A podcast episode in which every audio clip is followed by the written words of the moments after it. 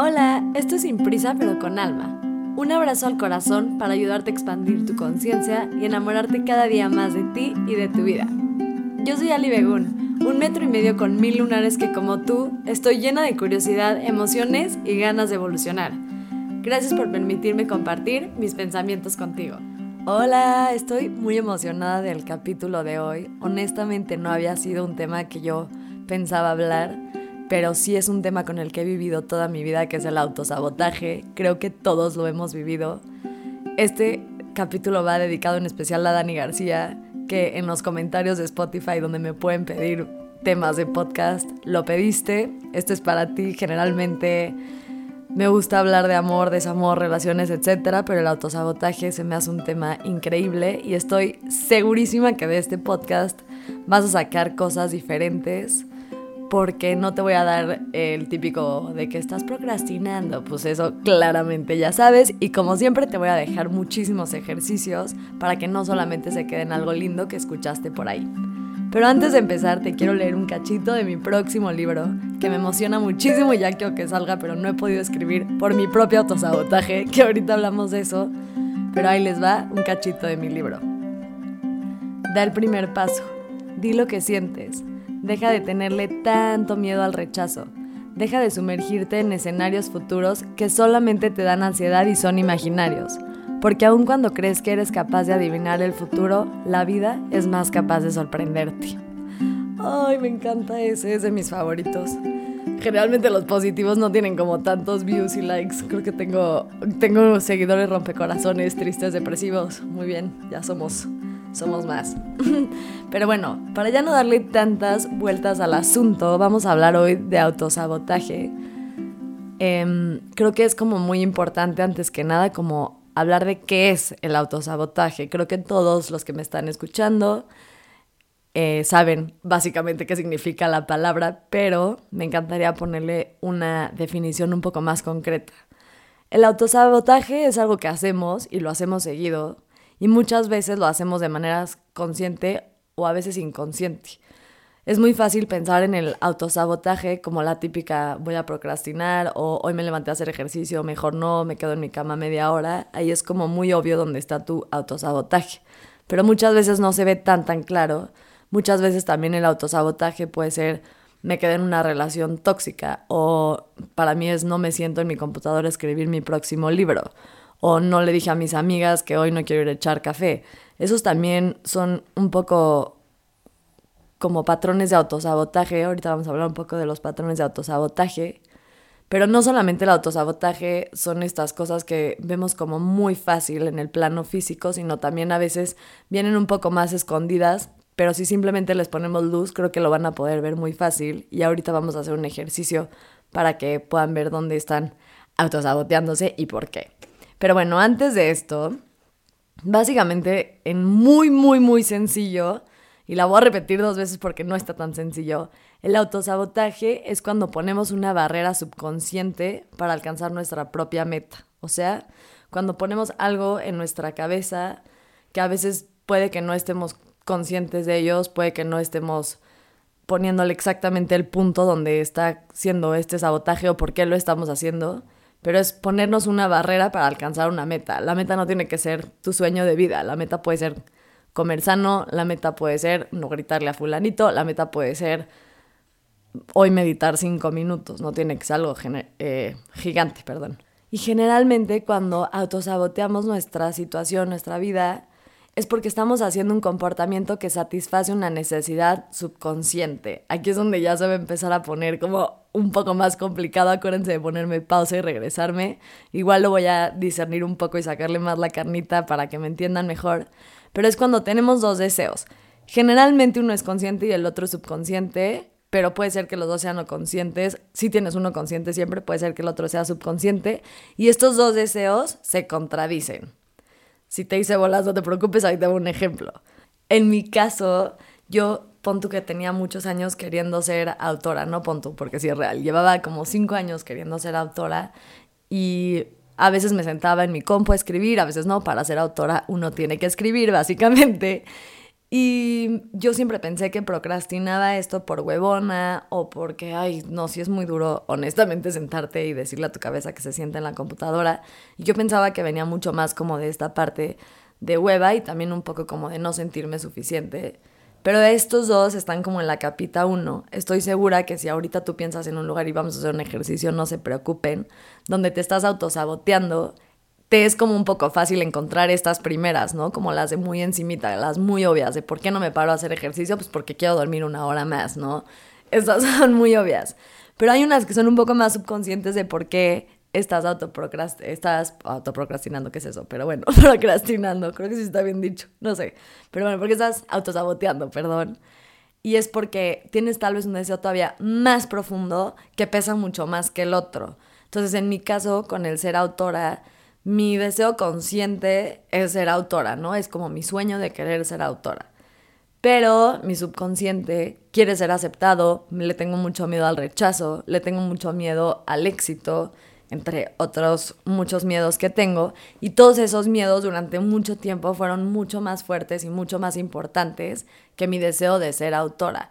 Y tal vez yo no fui tan consciente de que yo no quería ser autora porque le tengo miedo al éxito o porque le tengo mucho miedo también a las críticas y al rechazo y, yo tengo esta personalidad de que quiero que todo mundo me quiera y obviamente cuando sacas algo y cuando subes cosas a Instagram y a TikTok, siempre me arriesgo a el rechazo y claramente he vivido mucho rechazo, pero mi miedo al rechazo era tan tan grande que mi autosabotaje venía mucho más de ese lugar que de un lugar de procrastinar por huevona. También me daba hueva, obviamente, pero el importante y el que me tocó trabajar fue el subconsciente de querer ser aceptada totalmente.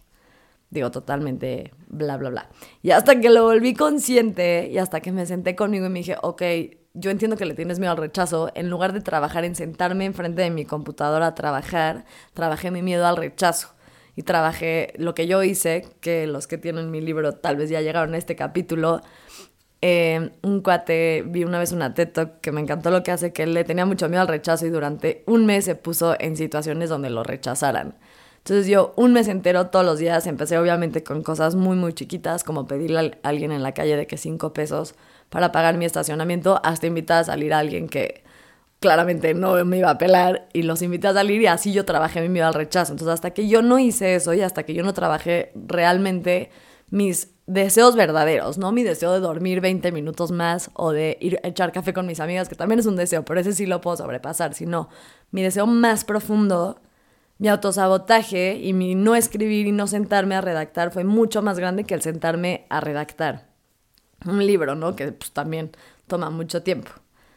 Ahora creo que ya te puse mi ejemplo y ya está un poco más fácil ver por dónde va la cosa. Y como siempre, me gustaría que me pauses si necesitas, como en este cachito del podcast, si estás manejando, nada más pon atención, y si estás caminando también, y si quieres hablar en fuerte, habla en fuerte, y si lo quieres escribir, escribe. Pero vamos a descubrir qué es lo que te estás autosaboteando tú y por qué, antes de seguir, porque hay más info buena aquí. Quiero que pienses una sola cosa en la que crees que te estás saboteando. No te vayas tan grande, no grande como en el sentido de chance estás autosaboteando tu deseo de ser un rockstar, pero, o sea, eso sí, ponlo, pero no te vayas tan grande en cuanto a no me pongas 18 deseos porque vamos a ir uno por uno y si quieres hacer este ejercicio con cada uno de tus deseos, por favor hazlo, pero vamos a poner uno. Entonces piensa en esto que no estás haciendo, algún sueño que tal vez no estás cumpliendo, no te tienes que ir tan grande, también puede ser algo más chico como por qué no estoy tomando dos litros de agua al día. O sea, tú puedes decidir qué tan adentro o tan afuera quieres hacer este ejercicio y puedes hacerlo muchas veces. Ahora, ya que tienes uno en especial, vamos a investigar por qué lo estás haciendo. Te voy a dar una mini lista de miedos comunes y un poco de qué se tratan y a ver si alguno de estos te hace clic y si no, creo que tienes siempre tú las respuestas.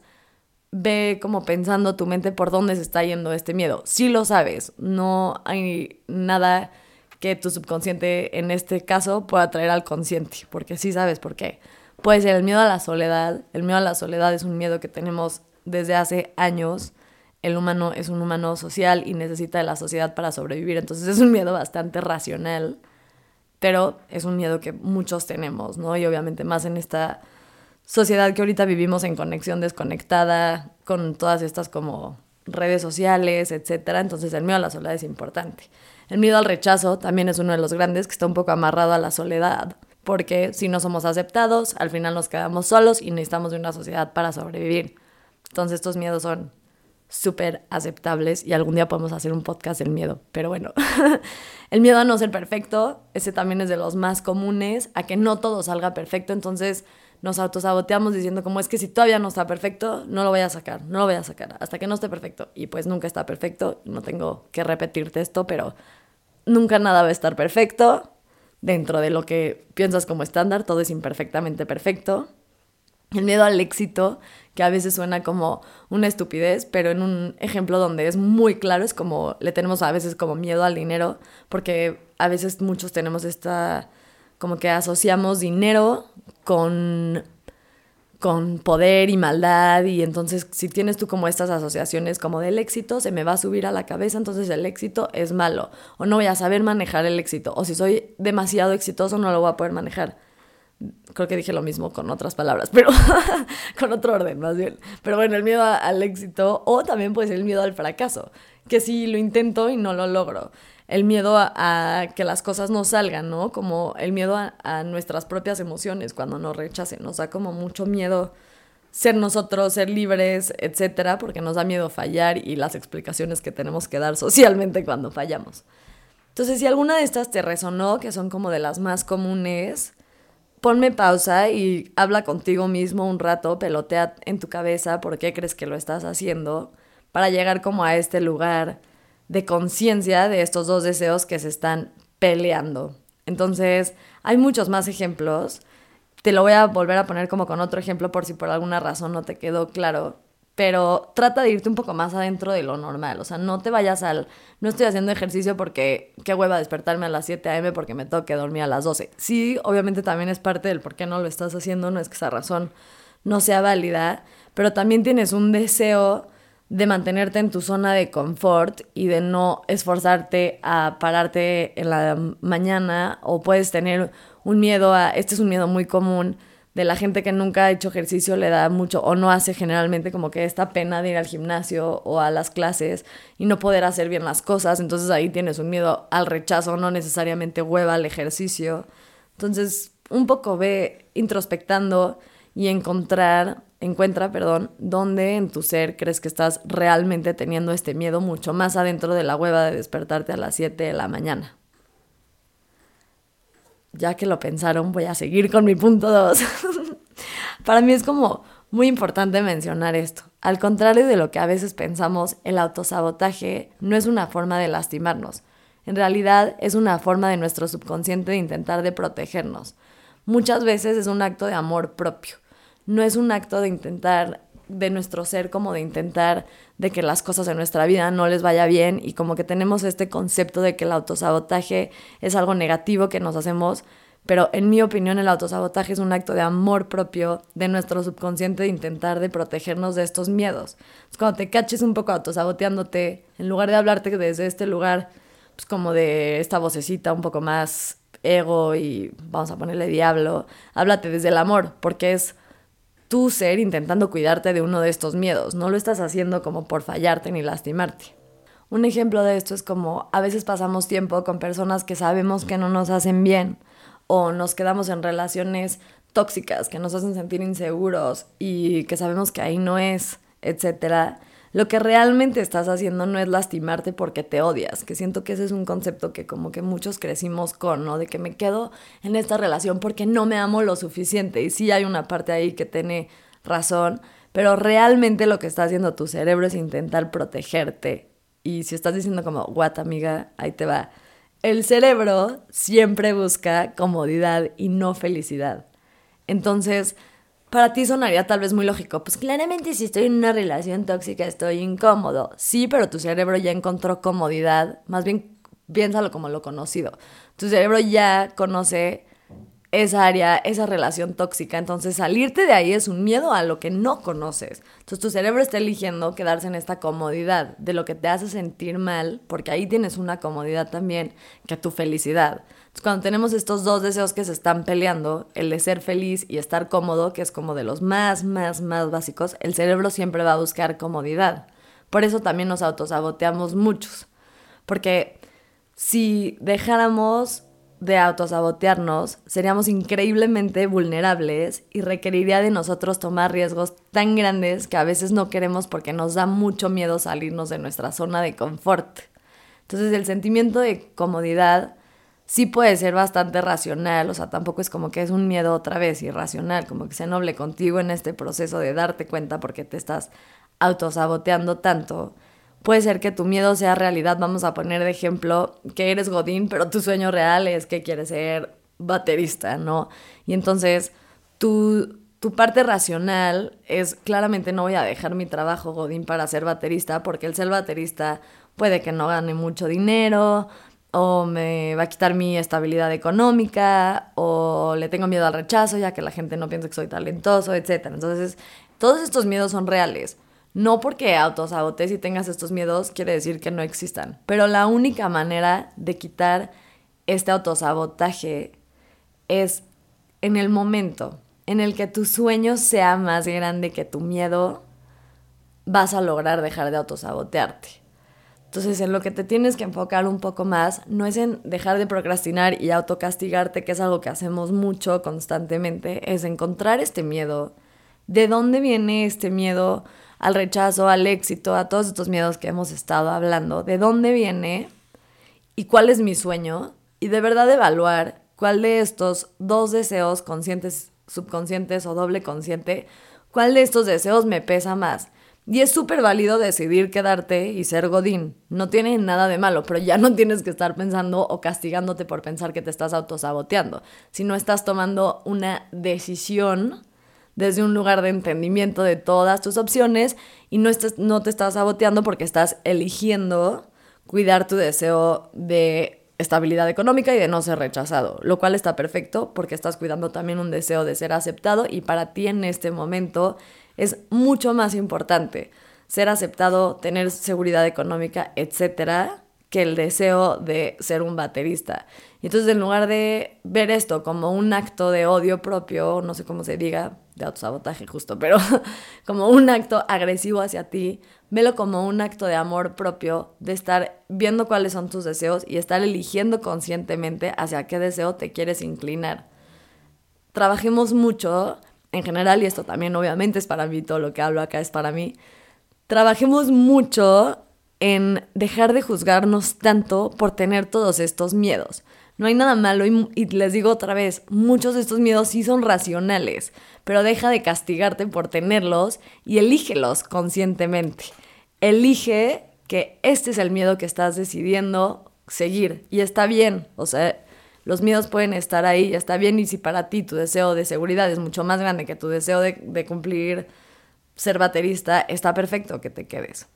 Y bueno, para cerrar esto, y otra vez que no se queden un choro que escucharon de su tía por ahí en su podcast, les voy a dejar otras preguntitas para concientizar eh, su autosabotaje. Otra vez pónganle pausa, hagan lo que ustedes quieran, para eso estamos. La primera pregunta eh, un poco va conforme a lo que estábamos hablando arriba, que es, ¿qué hay dentro de mí que realmente no desea lo que supuestamente estoy intentando alcanzar. O sea, en otras palabras, ¿por qué no quiero realmente las cosas que digo que sí quiero? Por ejemplo, yo quiero una relación de pareja, ¿no? Yo quiero un novio. Entonces, ese es mi deseo consciente. Yo quiero un novio. Pero subconscientemente me doy cuenta que estoy haciendo muchas cosas que sabotean eso no salgo con güeyes que sé que podrían ser buenas parejas, siempre escojo, no siempre amo a mis exnovios, saludos, pero a veces escojo novios o parejas que no son lo que necesito, con los que no puedo tener futuro, etcétera, porque le tengo miedo al compromiso. Entonces es una forma de autosabotearme. Yo tengo que decidir internamente, y aquí viene la parte 2 de estas preguntas, ya que tengas estas dos ideas, pregúntate, ¿hacia qué lugar me decido ir? Me decido ir hacia el tener una pareja y trabajar mi miedo al compromiso, o no tener una pareja y dejar de estarme inventando que quiero una pareja y ser honesta conmigo y decirme, ¿sabes qué? Tu miedo al compromiso es mucho más grande que tu deseo de tener vida con alguien. Y ambas son totalmente válidas. Aquí no estamos juzgando positivo, negativo, bien y mal. Ambas están bien. A veces nos educaron un poco con que hacerle caso a nuestros miedos está mal, pero si a mí me hace sentir más segura eso y eso es lo que yo necesito hoy, no tiene nada de malo. Entonces te invito a que te hagas estas dos preguntas. ¿Cuáles son estos dos deseos que estoy teniendo que se están peleando? Y ya que tengo estos dos deseos, ¿por cuál me voy a ir? Y me voy a dejar de culpar, y esto sí es súper importante, por escoger el que escogí. Si escogí quedarme en mi zona de confort, de confort y ser godín. Si escogí no tener relaciones porque le tengo miedo al compromiso, si escogí quedarme en mi cama en lugar de hacer ejercicio, si escogí no comer sano, todas estas cosas no tienen nada de malo, pero seamos conscientes y honestos de por qué lo escogimos. Muchas gracias por escucharme hoy. Me encanta que me dejen de qué quieren que les hable. A veces me es complicado porque mis temas siempre son el amor. Obvio, escríbanme también si quieren que escriba cosas de amor. Les debo el capítulo de los casi algo, pero ahí se viene pronto. Eh, acuérdense que me pueden encontrar en todas mis redes sociales como alibegun.com. Esa fue mi página, pero bueno, mis redes son alibegun. Mi página es alibegun.com. Pueden encontrar mi libro que chingados hago con mis crisis en mi página, en Amazon, en Mercado Libre y en las librerías El Péndulo. Muchas gracias porque de hecho justo esta semana ya me quedan como los últimos de bodega, entonces les quiero agradecer mucho eso.